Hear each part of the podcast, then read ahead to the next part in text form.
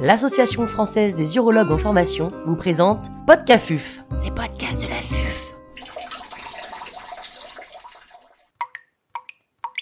Cet épisode a été réalisé en partenariat avec le laboratoire Janssen. L'intervenant n'a pas reçu de financement.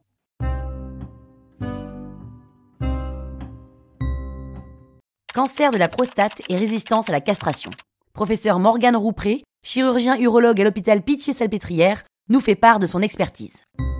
Le cancer de la prostate résistant à la castration est une entité nosologique qui a été définie de plus en plus dans les recommandations nationales et internationales s'agissant du traitement de cette maladie. Qu'est-ce que la résistance à la castration? On sait que le cancer de la prostate est un cancer qui est hormonosensible et on a tous appris cela sur le banc des facultés de médecine. Avant, il y avait deux entités finalement. Le cancer de la prostate métastatique, dont on savait qu'il était hormonosensible, et le cancer de la prostate localisé, pour lequel étaient réservés les traitements euh, que les urologues connaissent bien, et notamment la prostatectomie.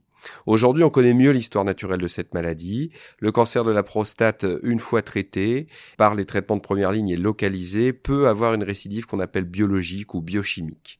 À partir du moment où il y a une récidive biologique ou biochimique, on peut arriver à une situation de résistance à la castration lorsqu'on initie un traitement et que euh, le cancer de la prostate, malgré le traitement hormonosuppresseur ou l'androgénodéprivation, va poursuivre son évolution. On imagine qu'au moment de la résistance à la castration, il y a deux populations de cellules. Une population de cellules qui reste hormonosensible et une population de cellules qui, elles, se différencient avec des clones cellulaires qui seraient moins sensibles à la castration. C'est cet état particulier de la résistance à la castration qu'on identifie comme tel dans les recommandations. Comment la définir? Pour la définition de la résistance à la castration, il faut euh, considérer deux choses. La première chose, c'est qu'on peut se retrouver dans une résistance à la castration dans une situation métastatique. C'est la situation la plus fréquente et je vous expliquerai pourquoi ultérieurement. Et puis, il y a une toute petite entité qui est la résistance à la castration chez des patients qui sont M0, sans métastase. La définition stricto sensu de la résistance à la castration, ça va donc être une élévation du PSA à un taux supérieur à 0,2 nanogrammes par millilitre, avec une progression biologique exclusive confirmée par une seconde valeur avec au moins un différentiel de 3 semaines entre les deux dosages le taux de testostérone, lui, doit être affaissé pour pouvoir documenter cette résistance à la castration. Euh, c'est le cœur même de la définition de cette entité nosologique.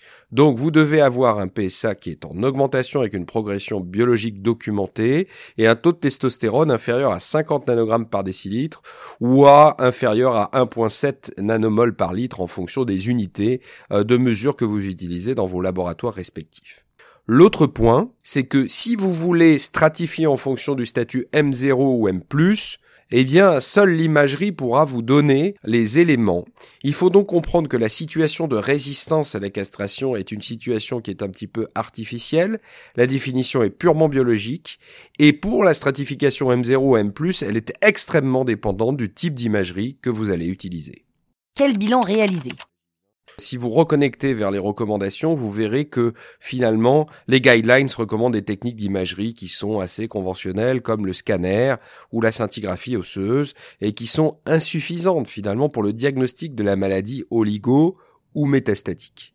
Et l'idée que vous avez en tête, c'est de stratifier de mieux en mieux, de définir la rechute, de définir le volume métastatique éventuel. Et euh, il est évident que euh, ces euh, imageries conventionnelles ont des limites. Et la plupart des études qui ont recruté des patients ayant ce profil de résistance à la castration n'ont pas inclus euh, la documentation par des imageries de nouvelle génération qu'on appelle les imageries moléculaires dynamiques et des TEP scans.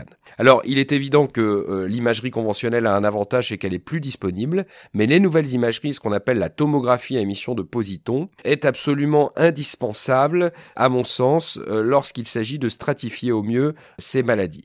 La difficulté qu'on a en France, c'est l'accès à un TEP scan avec un traceur PSMA qui est le plus spécifique de la maladie. Euh, et donc, euh, il y a actuellement une discussion euh, qui n'est pas consensuelle autour de l'utilisation des imageries moléculaires dynamiques, ce d'autant qu'en France, on a beaucoup plus accès au TEP à la colline. Cette situation devrait changer d'ici deux à trois ans, avec un accès plus largement diffusé aux traceurs qui devraient être validés pour le PSMA en France. Un grand merci au professeur Morgane Roupré pour ses conseils précieux. C'était Podcafuf, les podcasts de